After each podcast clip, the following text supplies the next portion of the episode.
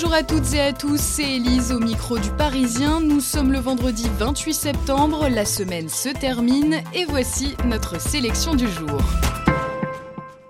C'est un gouffre financier qui se creuse sous les élégantes colonnades de l'Assemblée nationale. Selon un document confidentiel que l'on a pu consulter, les dépenses du Palais Bourbon ont largement dépassé les prévisions budgétaires.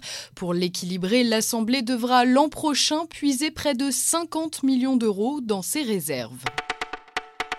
Connaissez-vous les énergies électriques dites vertes? Ce sont des offres qui garantissent aux consommateurs que leur électricité est produite par des technologies renouvelables comme les éoliennes ou les panneaux photovoltaïques, le tout contre un tarif plus élevé. 4% des Français payent pour ce service qui n'est pas aussi écolo qu'il en a l'air. Greenpeace publie aujourd'hui un classement des bons et mauvais fournisseurs d'énergie verte. L'association de défense de l'environnement pointe du doigt les pratiques d'EDF ou encore d'Engie pour qui cette énergie ressemble plus à une stratégie marketing. Alors pour comparer les offres d'énergie verte, vous pouvez vous rendre sur le site internet www.guide-électricité-verte.fr.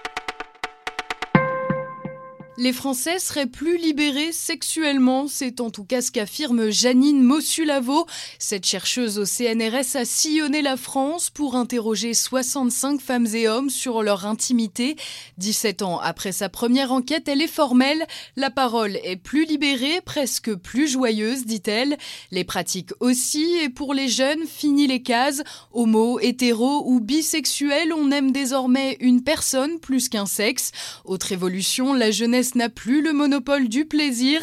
Les seniors en profitent et le clament. C'est le cas de Luce Dubois, une ancienne détective privée de 77 ans.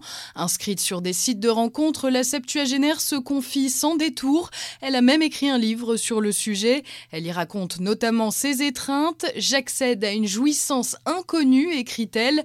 Jeune, j'étais timorée, pétrie de principes. Aujourd'hui, je ne crains pas de participer aux joies de l'amour.